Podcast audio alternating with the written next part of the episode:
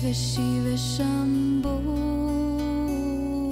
Shiva Shiva Shiva Shambho Mira, vamos a empezar este satsang. ¿ok?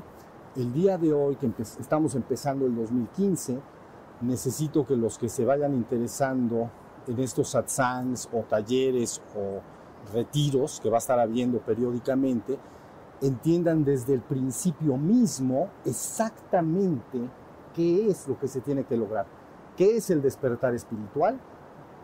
¿O qué es el despertar a la conciencia de nuestro verdadero ser? ¿Ok? Esas dos cosas ustedes las van a entender siempre como lo mismo. Despertar a la conciencia de mi verdadero ser igual a lograr el despertar espiritual. ¿Ok? Logro mi despertar espiritual. Por encima del cuerpo y la mente está mi verdadero ser o mi espíritu. Entonces, un satsang, como explicaba yo en la oportunidad pasada, eh, para aquellos que mm, son nuevos ahora, la palabra satsang deriva de sat y de sanga, lo repito muy rápidamente. Entonces, sat lo que quiere decir es ser, y sanga quiere decir intimidar o quiere decir frecuentar o entrar en contacto con el ser. Entonces, un satsanga oficialmente lo que es, es un espacio que se abre, como lo hemos abierto acá, donde el ser habla con el ser sobre el ser para despertar al ser. Es el ser hablando con el ser, el ser hablando con el ser, sobre el ser para despertar al ser. De eso trata y de ninguna otra cosa. De eso tratan los satsangs.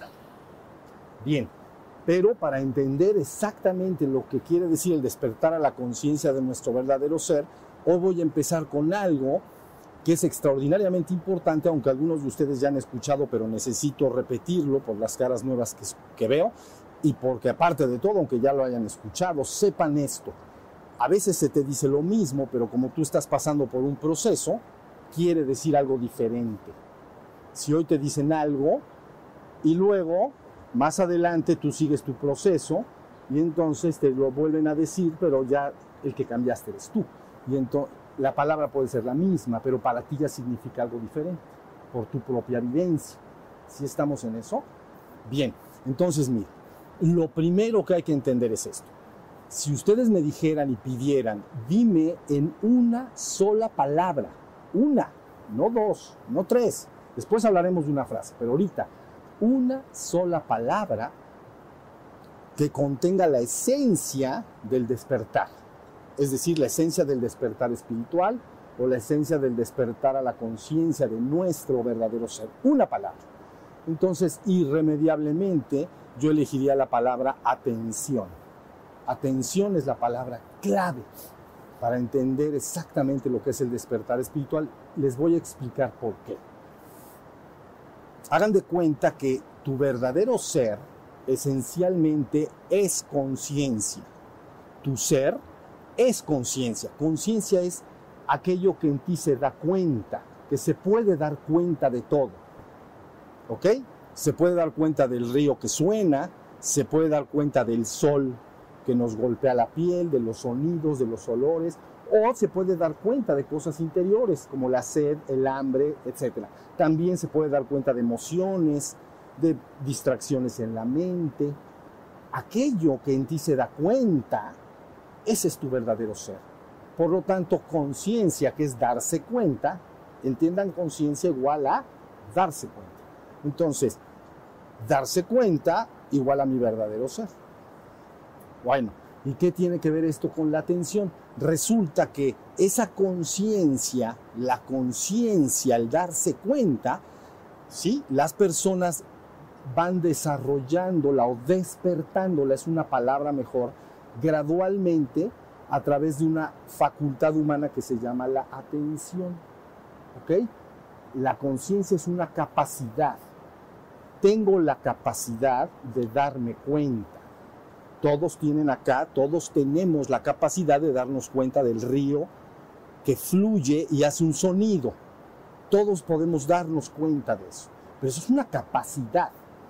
Pero luego el ser humano utiliza una facultad la facultad de la atención para dirigir esa capacidad de un lado a otro, según lo quiera yo hacer. ¿Comprenden? Entonces si digo, voy a prestar atención al río que fluye, al sonido del río que fluye, es como si tomara esa capacidad, fíjense, síganme, y la concentrara en el río que fluye. ¿Sí se entendió? Por supuesto que tengo abierta toda mi conciencia. He concentrado una gran parte en el río que fluye. Pero como mi conciencia está abierta, vamos a ponerle números, está el 80% atenta del río que fluye. Pero si canta un pájaro por acá, ahí canta uno ahorita arriba, entonces ese 20% también lo puede registrar. ¿Sí se entendió? Entonces mi capacidad de darme cuenta. Ahora, la palabra atención quiere decir que cuando las personas quieren despertar a la conciencia de su verdadero ser, entonces van de adelante para atrás, es decir, van con la atención, desarrollo mi conciencia de darme cuenta y al desarrollar mi conciencia finalmente me doy cuenta que esa conciencia es lo que yo soy. Yo soy la conciencia, yo soy el testigo. ¿Ya se entendió? Ese testigo, ese testigo que está atento, se puede dar cuenta de muchas cosas afuera de ti, en el exterior, a través de los cinco sentidos. También se puede dar cuenta de cosas internas, emociones, pensamientos, imágenes que aparecen en tu mente o sensaciones internas, ¿no? Eh, hambre, sed, urgencia sexual, es parte de lo que la persona va sintiendo en su interior, ¿sí? También puede sentir estados de ánimo, entonces a veces se siente muy alegre o muy optimista, a veces se siente más pesimista, pero también se da cuenta de emociones, sí, se están dando cuenta de todo lo que me puedo dar cuenta en el exterior a través de los cinco sentidos. En el interior me doy cuenta de sensaciones físicas como hambre y sed. Es una sensación física, pero me doy cuenta de un contenido mental, emociones que están ahí, ¿ven? Y también flujos de pensamientos, distracciones. Pero ese testigo, como se está entrenando y entrenando, se está buscando a sí mismo. Entonces finalmente el testigo se vierte y, e implosiona hacia sí mismo, busca verse a sí mismo con la propia atención y entonces advierte lo que se llama el propio ser. Me doy cuenta de que soy de una manera muy evidente, un yo soy con mayúsculas. ¿Sí más o menos está la idea? Entonces, esta es la razón por la cual si ustedes me dicen, quiero guardar una palabra en relación a la enseñanza del despertar, guarda la palabra atención. Tienes que estar atento todo el tiempo, en todo momento y en todo lugar. No debes de vivir divagante y distraído. ¿Sí se entendió? Eso nos va a llevar a una frase para todavía entender más. Esta es la razón por la cual hay una anécdota que es mucho, mucho, muy famosa de un gran maestro zen del del budismo zen japonés, un gran maestro que entonces estaba así sentadito como estamos ahorita, llega su discípulo, ¿no? Y le dice, dime cuál es la esencia de la enseñanza del despertar. Digamos, no mucho rollo, dime la esencia. Entonces él dice, ¿quieres conocer la esencia? Sí. Dice, bueno, la esencia es atención. Es atención. Entonces él dice, pero debe de haber un poquito más como nada más atención, te dije que poquito, pero no tan poquito. La esencia, dice, hay más. Atención y atención. No, pero tiene que haber un poco más, dice, hay un poco más, efectivamente. Atención, atención y atención. Se llama esto principio y fin de la enseñanza. ¿Sí se entendió? No, en teoría, no te, de momento no tendrías que saber más. Ahorita vamos a ampliar y van a entender más cosas. Pero en teoría ya no tienes que entender más. Cada vez que yo estoy atento de algo, estoy usando una facultad humana que todos tenemos. Es verdad que lo podemos tener de manera diferentemente desarrollada, porque los seres humanos nos entrenamos de diferente forma. Entonces, algunos entrenan más físicamente, tú estás más entrenado que otra persona. Entonces, si va a hacer un esfuerzo físico, junto a alguien que no se ha entrenado en ese renglón, vamos a decir, pues lógicamente te va a llevar una ventaja. Porque la otra persona ha estado entrenando y ha hecho ejercicios y tiene buena condición y el otro no. Bueno, pero todos entonces tenemos la capacidad de estar atentos. La verdad es que no tanto, poco. Sin entrenamiento, poco. Sería como un hombre que nunca ha hecho ejercicio de nada, ni ha hecho ejercicios de- ni de fuerza, ni ejercicios cardiopulmonares, etcétera, y de repente le dices ponte a hacer ejercicios como Iron Man. ¿Sí me entendí? Entonces a los dos minutos truena. O le truena un ligamento, o le truena el corazón, o le truena el ánimo, pero algo le va a tronar, seguro, porque no está entrenado. ¿Sí se entendió? Bueno, la gente no desarrolla mucho la atención en el sentido que yo lo estoy utilizando ahora. Conectado con la conciencia y la conciencia con el propio ser. ¿Sí se entendió? Hagan de cuenta que este ser en la India le llaman Atman. Lo he dicho una y otra y otra vez. Atman. Y Atman en español quiere decir sí mismo.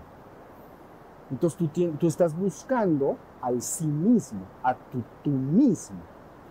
Pero ¿cómo busco al sí mismo? ¿Cómo lo busco?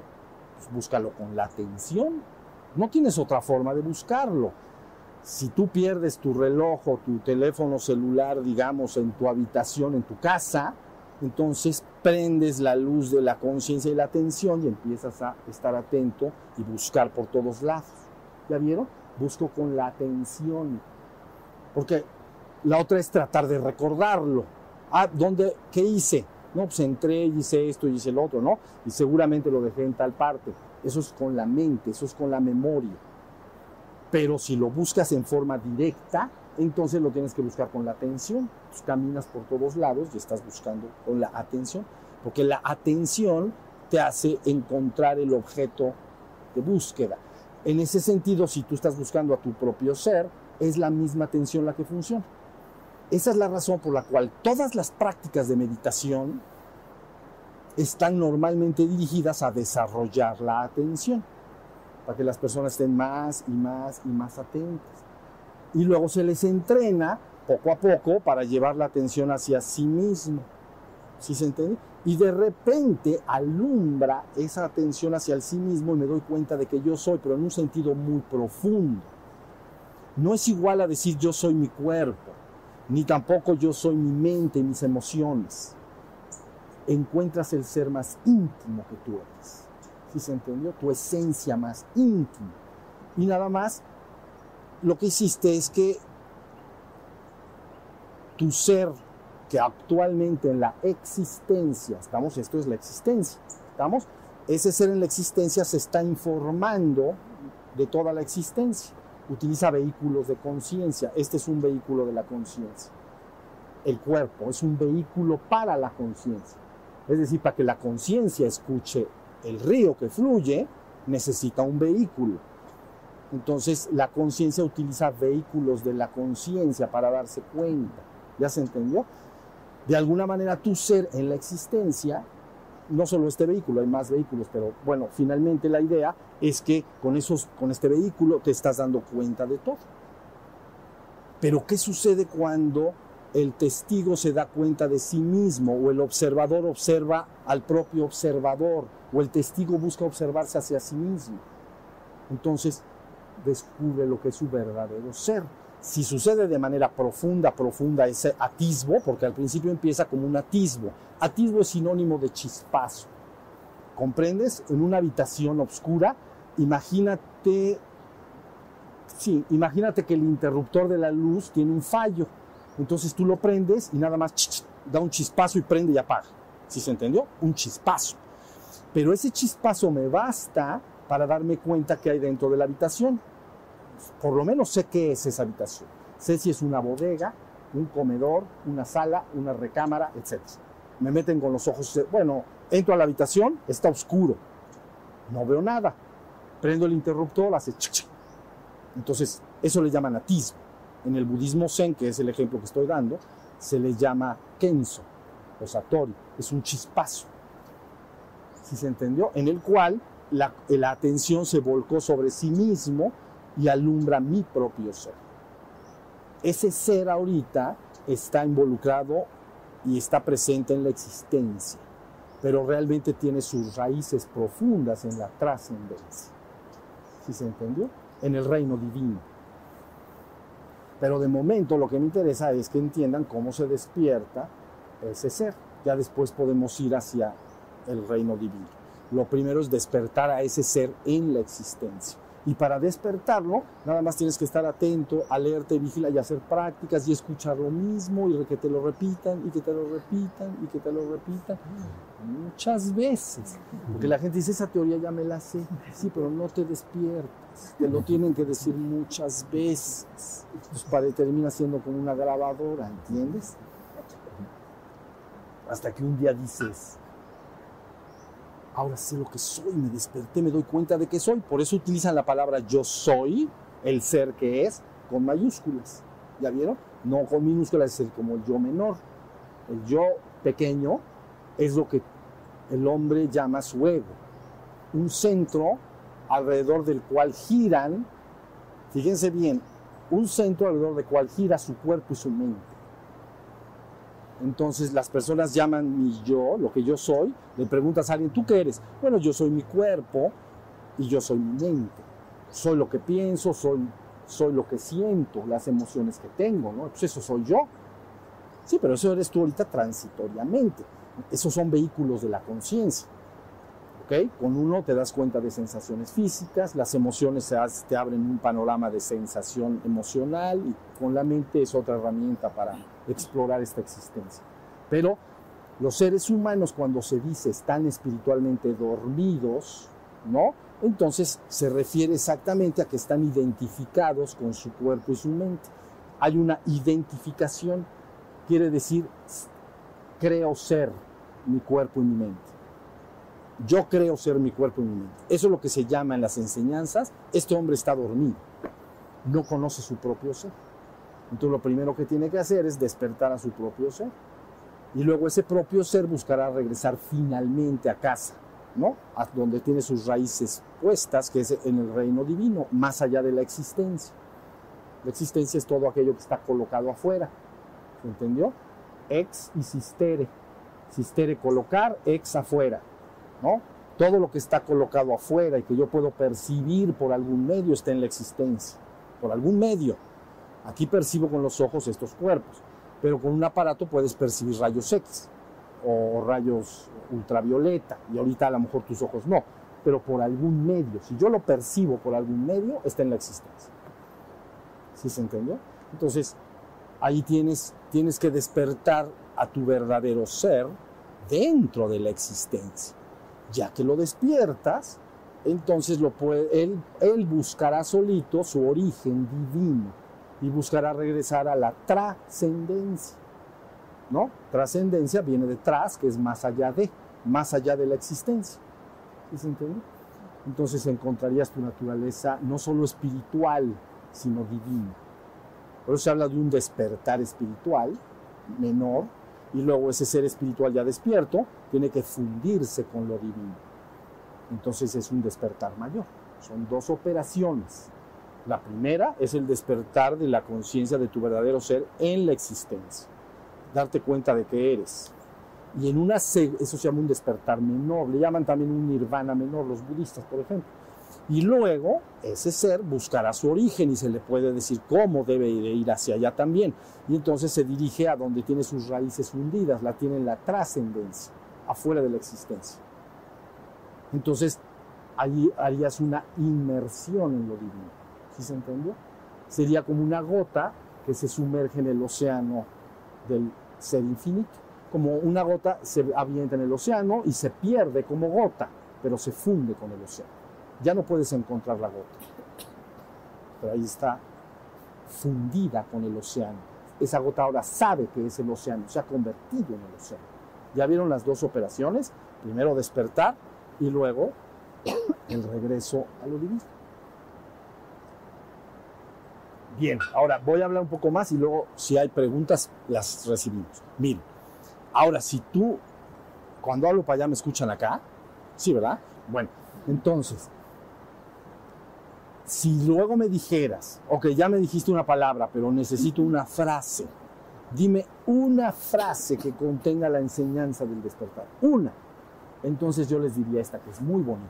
Tardé mucho en llegar a ella, pero ya llegué. Entonces, dice la frase, no vivas en la luna, vive atento del aquí y ahora. Vivir en la luna es lo que en Estados Unidos le llaman eh, absent-minded. Estoy ausente, estoy distraído, divagando. Se dicen absent-minded, ¿cómo se dice en alemán? ¿Qué quiere decir en español? Bueno, que la mente está distraída. Dispersa. ¿Cómo lo vamos a poner? A ver, ¿cómo se. Pues eso. No hay que estar aprehensen. Aprehensen no vamos a estar. Entonces es, está facilito. No vivas en la luna. Vive atento del aquí y ahora. Entonces tú partes esa frase y está divino. Porque dices, no vivas en la luna. Nosotros en México usamos, e- yo creo que en toda Latinoamérica no estoy seguro. En España, ¿en la luna? sí. ¿O en las nubes? No, en la luna. En la luna, las nubes. Volando por ahí. Vámonos.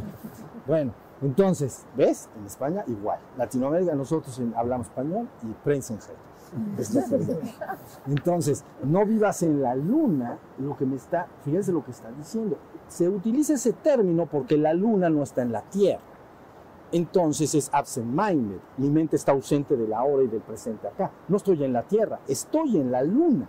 Estoy o en las nubes, ¿no? Estoy divagante, estoy distraído, estoy fuera de mi presencia acá, de estar acá. ¿Sí se entendió? Pero fíjense bien, hay dos posibilidades de estar en la luna. La gente entiende por la luna, estar en la luna solo esto.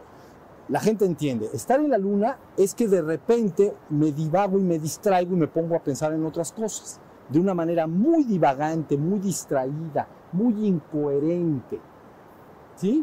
Veo un coche rojo y eso se me ocurre, me acuerdo de mi primo que tiene un coche rojo, pero me acuerdo que fue a ver Estados Unidos y, y tiene, su esposa es alemana y entonces coche rojo alemana.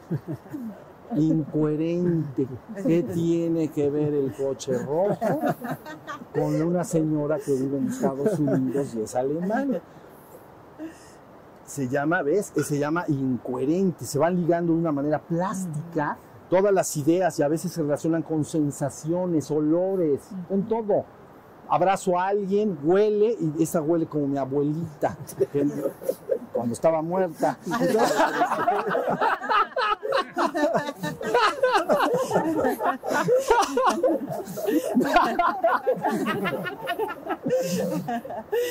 ¿Ya vieron? Entonces la ya me fui con mi pobre abuela, cadáver. Y yo lo que estoy haciendo es saludando a alguien, ¿sí me entendieron? Entonces, eso es lo que la gente entiende estar en la luna, es muy plástico, es, es un chispazo, es un momento instantáneo en el cual digo, voy a estar atento de ahorita y, y nada más. Y, en- y doy dos pasos y ¡clac! Ya estoy en otros lados. ¿Sí se entendió? Esto todos lo conocemos, entonces no hay mucho que discutir porque, ven, no lo tengo que creer. Nadie de aquí me puede decir, yo desconozco lo que estás diciendo. Estoy seguro que lo tienen que conocer, porque es propio de nosotros los seres humanos. ¿Entiende? La mente es mutable, se mueve continuamente. Ya irán aprendiendo que todo lo que está en la existencia, todo es impermanente y todo está en flujo y movimiento continuo. ¿Sí se entendió? Entonces, como este día no se para acá, el sol va a seguir avanzando y finalmente va a ser de noche. Entonces, todo en la existencia es mutable.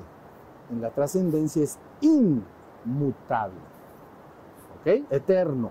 Todo en la existencia es temporal y mutable. Todo está en movimiento continuo. Nuestra mente se desarrolló en la existencia. Luego entonces está bajo la misma ley, la impermanencia.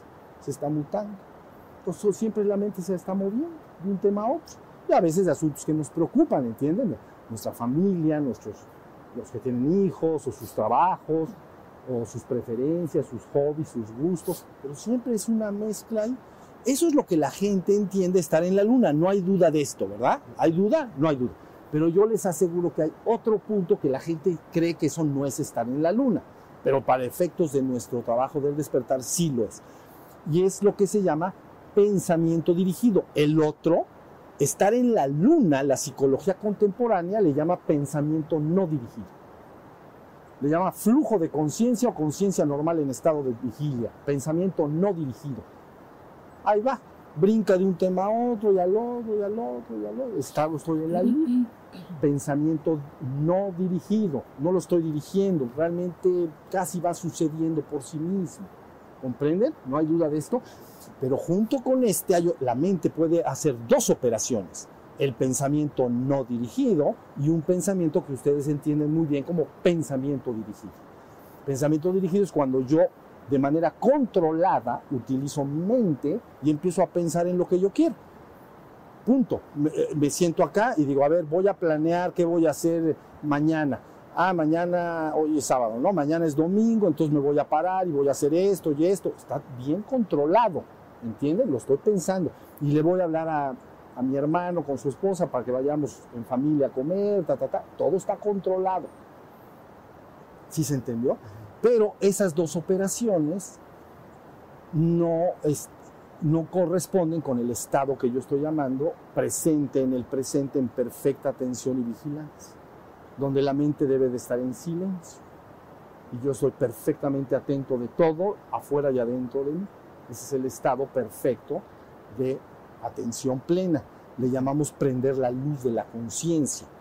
Ustedes lo conocen más como un estado contemplativo, contemplare, Entonces, prendo la luz de la conciencia, que es que estoy atento de todo lo que está pasando afuera y adentro de mí, y la mente en, en ese momento tendría que estar en silencio. Entonces, las dos operaciones, tanto el pensamiento dirigido como el pensamiento no dirigido, hacen que la persona no viva el estado perfectamente atento, alerta y vigilante del momento presente. Debo advertir que ya cuando la persona ha perfeccionado su despertar, porque eso es verdad, y siempre la gente tiene dudas en esto hasta que lo va viviendo personalmente, ya que ha culminado su despertar, luego puede utilizar su mente dirigidamente y eso no le impide estar consciente de su ser. Ya estoy en la conciencia de mi ser y puedo pensar. Termino de pensar, ya. Si se entendió, se habla por teléfono, oye, platícame cómo llegar a México, a tal lugar. Ah, pues te vas por acá, por acá y te metes en el periférico, no sé qué, y haces esto, cuelgas, la mente se apaga y tú quedas en el presente. Si, si se puede estar despierta en la conciencia de tu propio ser y pensar de manera dirigida. Si más o menos está la, ¿sí está la idea. Bueno, entonces, ahí tienen, no vivas en la luna. Es decir, desde luego, no vivas distraído y divagante. Ahora, vive siempre atento del presente. Luego, si tengo que pensar, pues lo tengo que hacer. Si trabajo, pues me siento y planeo lo que tengo que hacer y lo pienso.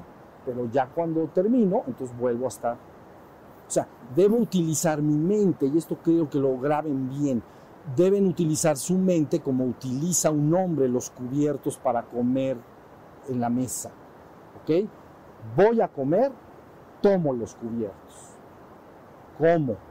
Uso cuchara, tenedor, para ¿no? las tenazas, el cuchillo, la cuchara, todo. Termino de comer, dejo los cubiertos. Para que ya, no los voy a estar usando, que es una herramienta para comer. Ya acabé de comer, los tengo que dejar sobre el plato. ¿ok? Lo mismo que voy a andar paseando con los cubiertos por todos lados. ¿Ya? Igualito. La persona debe de aprender a culminar su despertar y luego entonces, cuando necesite pensar, tan intensamente como necesite y hacer recurso de toda su inteligencia, memoria, imaginación, etcétera, lo puede hacer como una herramienta. Pero cuando termina, vuelve a estar en el presente y la mente se hunde en el silencio. Si más o menos está, dudas hasta ahí, ¿verdad que está facilito? No lo vamos echando. Entonces, bueno. Y luego dice, no vivas en la luna, vive atento del aquí y ahora. Entonces, fíjense bien, aquí quiere decir espacio, tiempo-espacio. Aquí es el espacio y ahora es el tiempo, ¿no? Aquí y ahora. Pero entonces, cuando se habla de esto, no se dice aquí en relación, por ejemplo, aquí en todo el ashram. No, el aquí es aquí. La inmediatez de mi presente aquí, donde yo estoy. No es aquí en el ashram. Porque si, fíjense que me puedo empezar a pensar sobre la cueva que está allá al fondo, las albercas o otras cosas que hay en el ashram. Y entonces, eso no, eso no es aquí. Ya estoy usando mi mente. ¿Ya vieron? Ya estoy pensando, ah, es que allá hay unas albercas y allá hay un jardín y allá hay no sé qué. ¿Sí se entendió? Cuando se dice vive atento del aquí, es la inmediatez del aquí. Y ahora, pues entonces es en este preciso momento, no ahora como el día de hoy. ¿Sí se entendió? Esto es bien importante porque tu mente se está moviendo siempre en el tiempo-espacio. Siempre. Si tú en un momento dado dices, ok, terminando este ashram, ya decidí que me voy a comer con mi familia a tal lugar, ¿ya viste? Ya se movió la mente al futuro. ¿Ya? Entonces tu mente trabaja dentro del tiempo-espacio. ¿Sí se entendió? Y entonces está, cuando piensas, inmediatamente entraste en el, en el tiempo. Ya sea voy a comer o si yo te digo dónde comiste ayer, ah, pues es que ayer pues, comí en mi casa. ¿Qué comiste? Ah, pues comí sopa de papa así, ¿no? Cortadita y todo. Ah, ok, atrás. ¿La vieron? Presente. Entonces, la mente se está moviendo siempre en el tiempo. ¿Ya entendieron? Pero luego, aparte de que se mueve en el tiempo, se mueve en el espacio. ¿Por qué se mueve en el espacio? Porque, fíjense otra vez, ¿a dónde vas a comer hoy? Voy a comer con mi familia en un restaurante. Ese es un espacio. Ahí está el espacio. O si ahorita piensas, es que la sal, otra vez, no, las albercas que están por allá, espacio. ¿Ya entendieron? Tu mente invariablemente está confinada dentro del tiempo-espacio, es decir, dentro de la existencia, porque se ha construido en la existencia. Tu mente se ha construido en la existencia. Entonces siempre se está moviendo en el tiempo-espacio. Eso, eso me, me estoy explicando bien. Todas las personas piensan, están atrapadas dentro del tiempo-espacio siempre. No importa hasta dónde se vayan, ¿no? Es que después del Big Bang, no, pues ¿qué va a haber después? Pues quién sabe. ¿O qué hubo antes del Big Bang? Pues siempre espacio, tiempo, espacio, tiempo. Tu mente no puede salir del tiempo-espacio, no puede. Porque es una herramienta construida dentro de los confines del tiempo-espacio. Entonces, por eso la frase, vive atento del aquí y ahora. Es la única forma en que si yo estoy perfectamente atento del exterior, el interior, perfectamente atento, ya no estoy dentro del tiempo-espacio. Mi mente es la que me saca y me lleva para adelante o para atrás, en el tiempo y en el espacio, a otros espacios.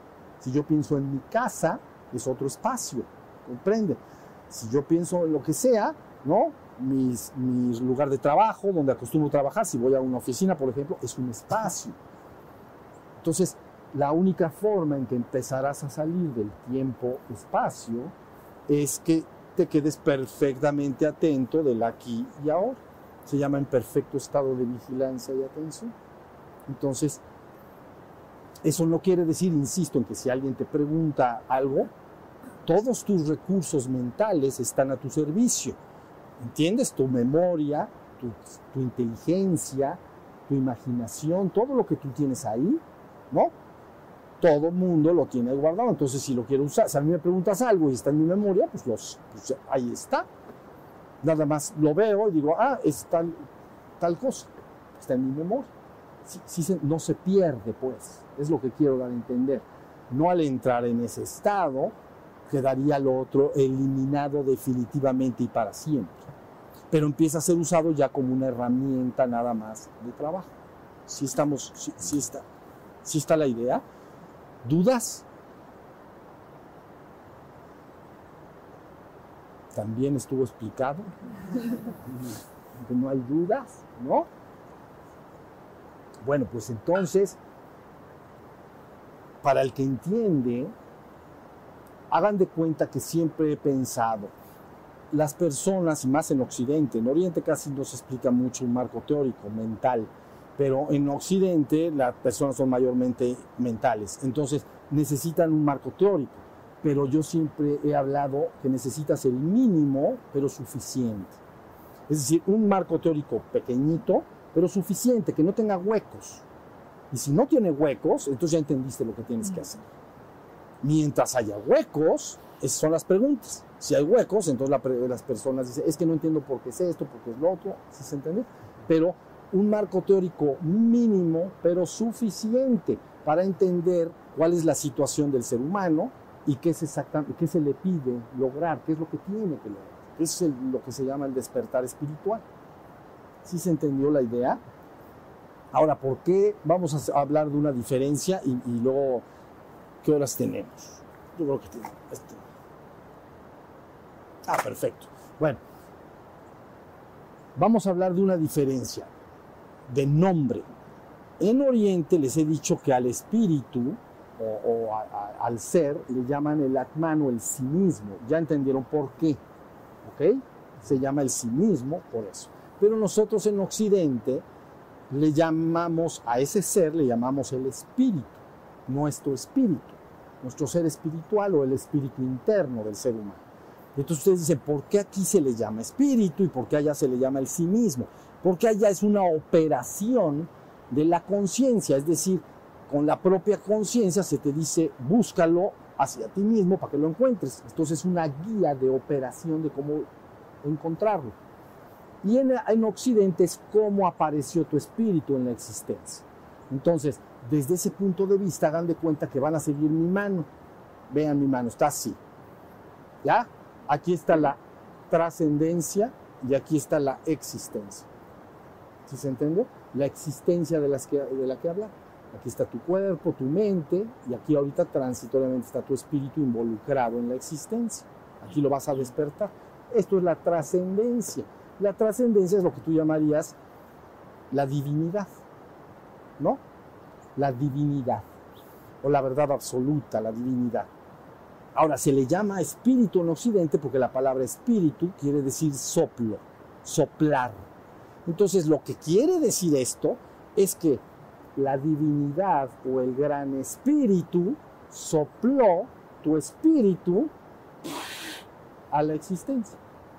Por eso se le llama tu espíritu. Ha sido soplado.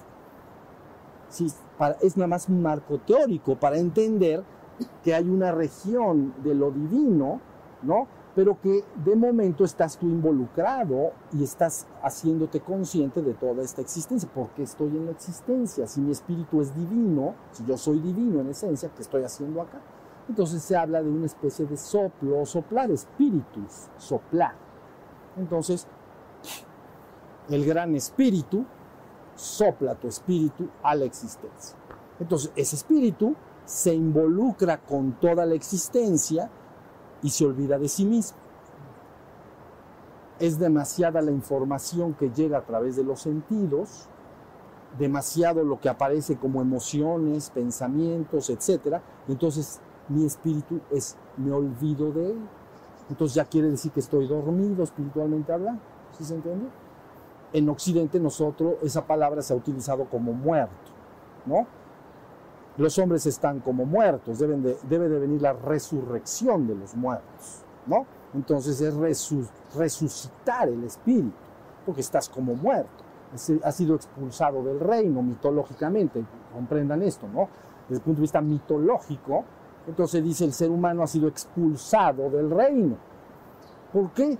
Porque él está, porque no está consciente del espíritu y de el deleite o la gracia o la dicha que es ese ser espiritual. Por eso jardín del Edén, Edén es una palabra hebrea, pero en español quiere decir entonces deleite.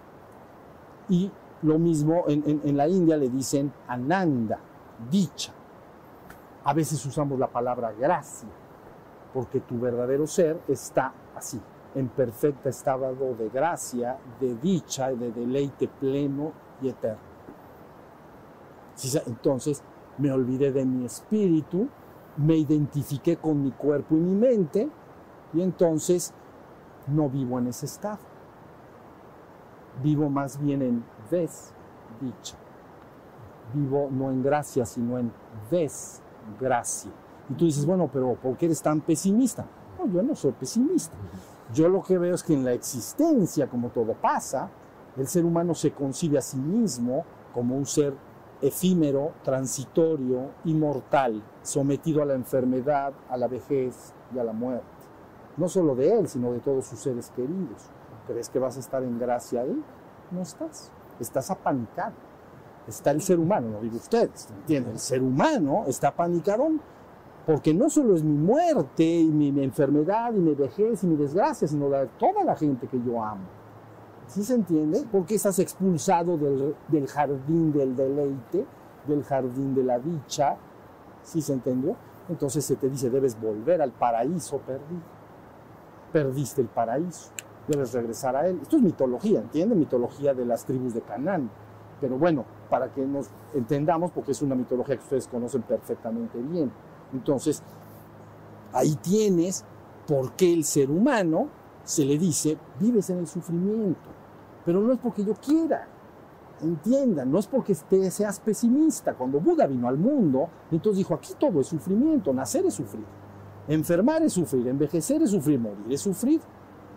No tener lo que quieres es sufrir, perder lo que tienes es sufrir. Y esto está regacho, pues.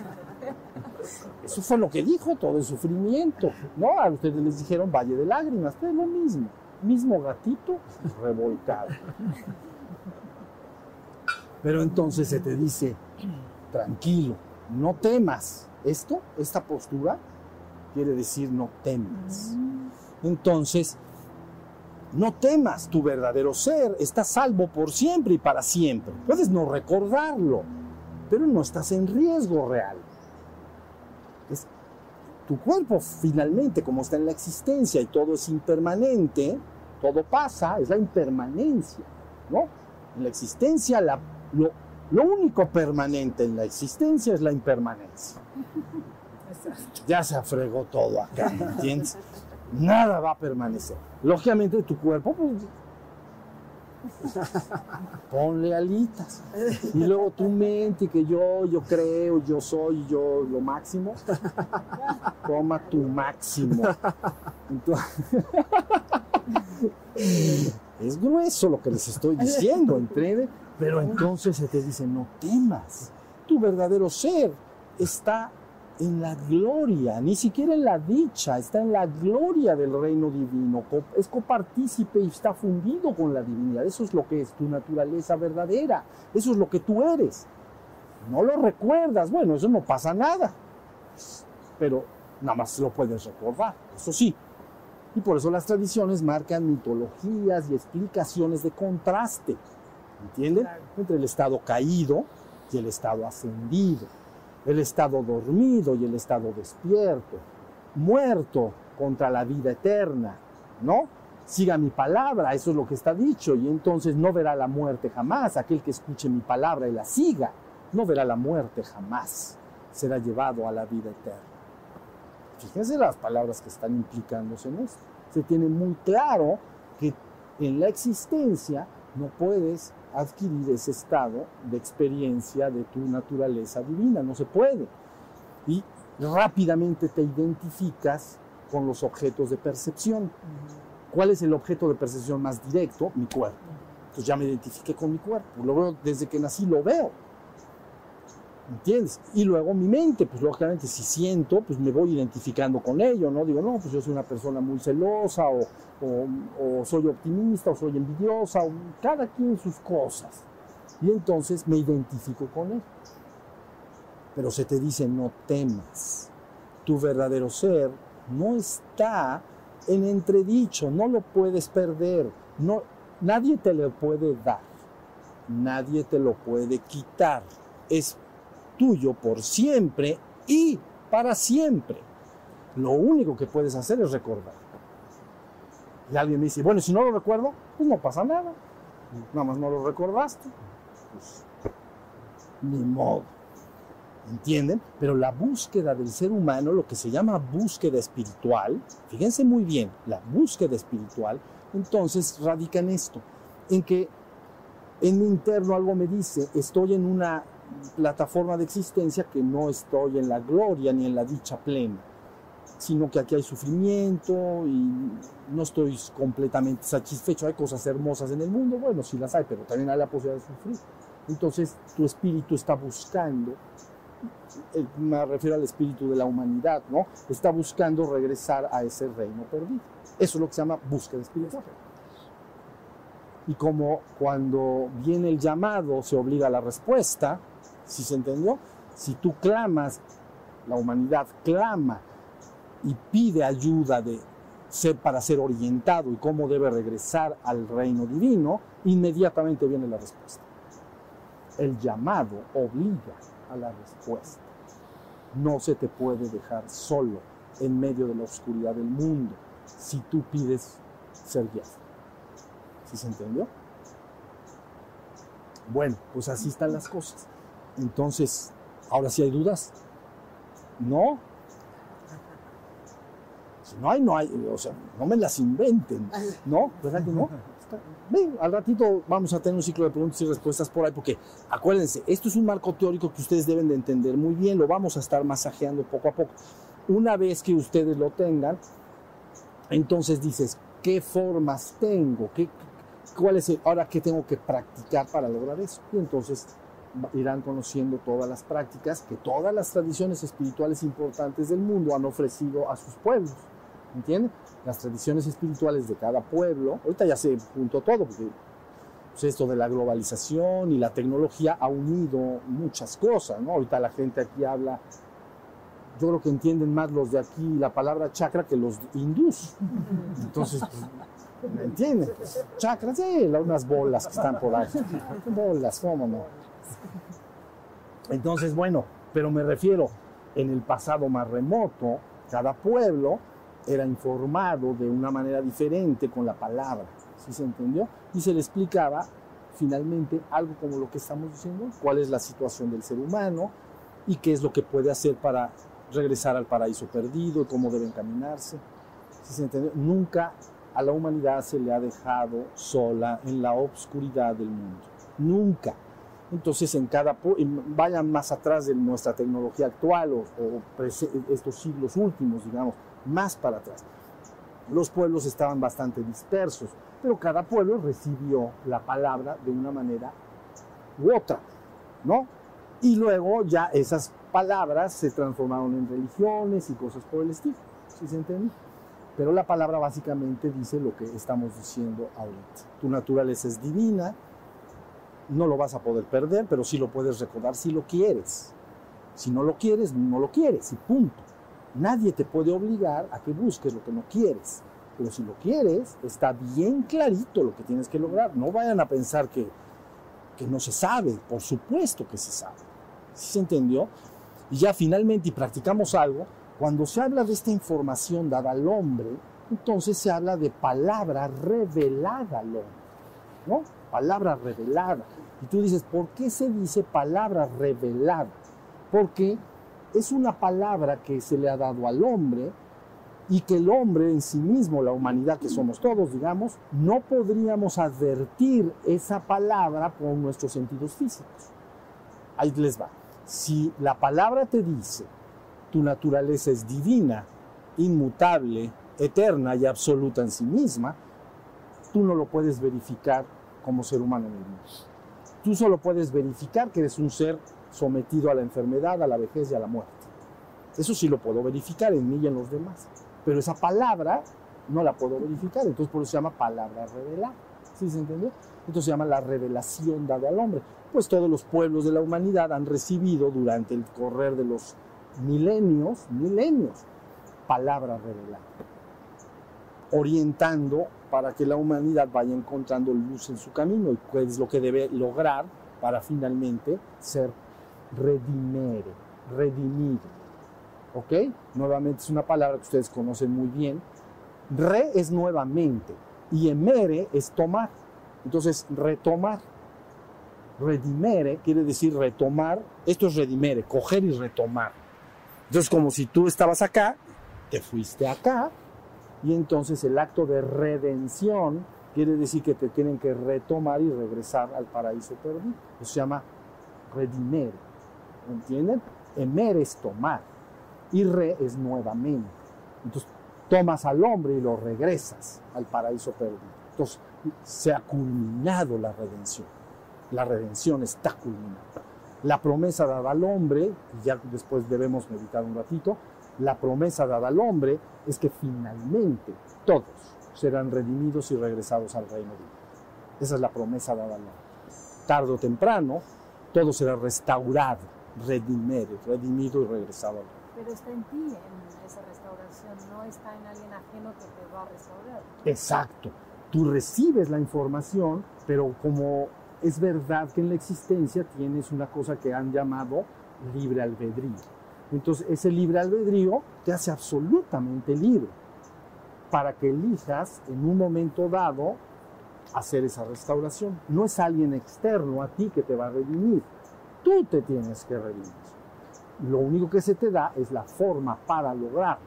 Si se entiende, que vayas entendiendo todo lo que hemos platicado el día de hoy y entonces de, de esta forma dirás, ah, ok, ya estoy entendiendo y ya estoy entendiendo qué debo practicar. Y luego que vayas verificando en tu vida diaria que está sucediendo lo que se te dijo.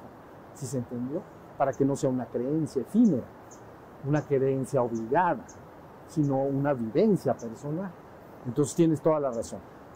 Jamás nunca debes de no va a suceder así, que algo externo llegue y te lleve.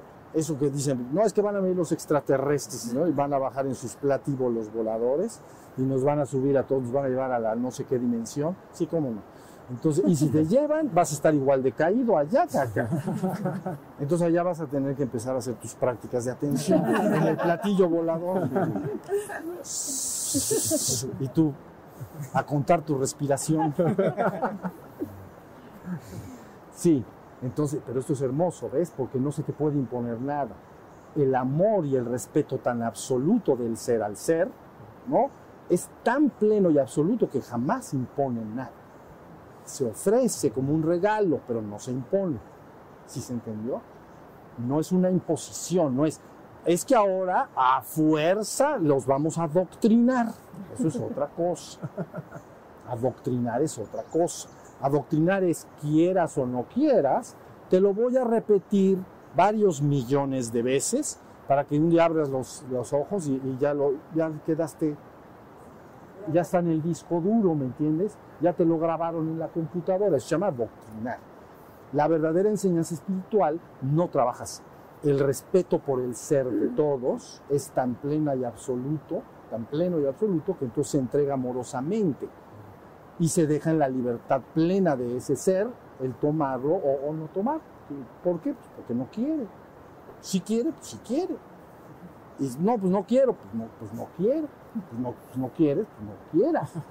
¿Sí se entiende? Pero eso es hermoso, ¿entiendes? Es un acto de amor total, porque se ofrece todo por nada.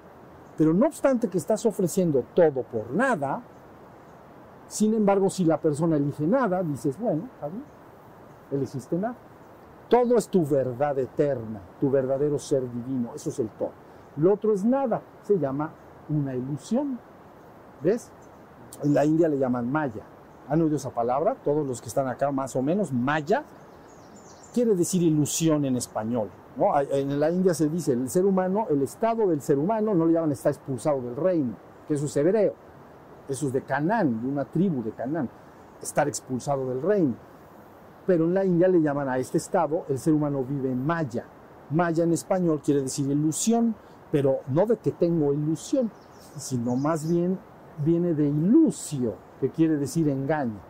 Ilusión igual a ilusio, engaño, es espejismo.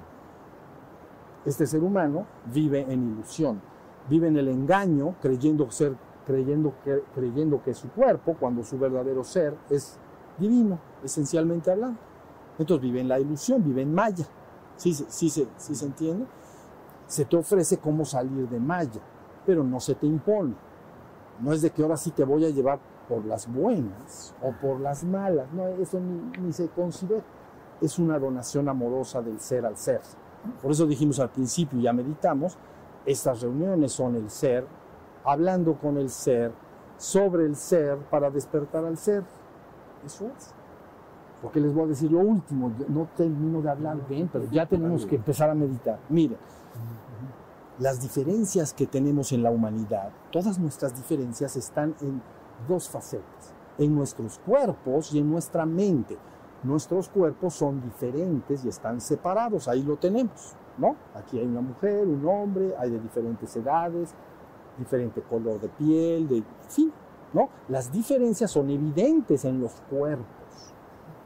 Bien, en la mente hay diferencias sustanciales, porque una persona puede haber sido educada de una manera, otra persona de otra manera, ¿no? En una tradición completamente ajena, con un, con un protocolo de educación completamente diferente. Y luego se ha, uno puede ser, eh, se ha nutrido con ciertos libros y otra persona con otros libros. Entonces, cuando esas dos personas platican, evidentemente esas mentes son diferentes son diferentes, porque tengo diferente información. Podemos compartir, pero finalmente se ha construido esa mente por separado. ¿Sí se entendió? Entonces los seres humanos en su cuerpo y en su mente son diferentes y están separados. Pero su ser es uno. El ser que yo soy es idéntico al ser que tú eres. Es más, no es que sea idéntico, porque no es un clon, es el mismo ser. ¿Entiendes? No son clonados, como las tarjetas de crédito, todas se ven igualitas. Pero eso es porque las hace una máquina y todos están. Bueno, le cambian el numerito y el nombre, pero me refiero a la tarjeta, no podrías ver diferencia entre una y otra. Eso sería como clon, es un clon. Antes de que le pongan los números y el nombre, todas son igualitas, si se comprende.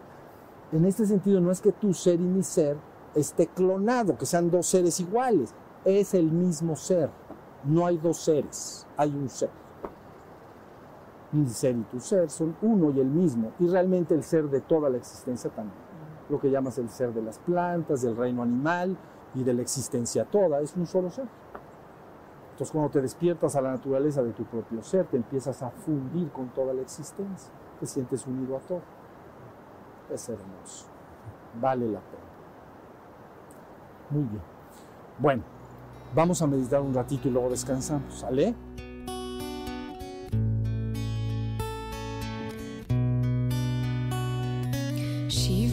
Shiva Shiva Shambho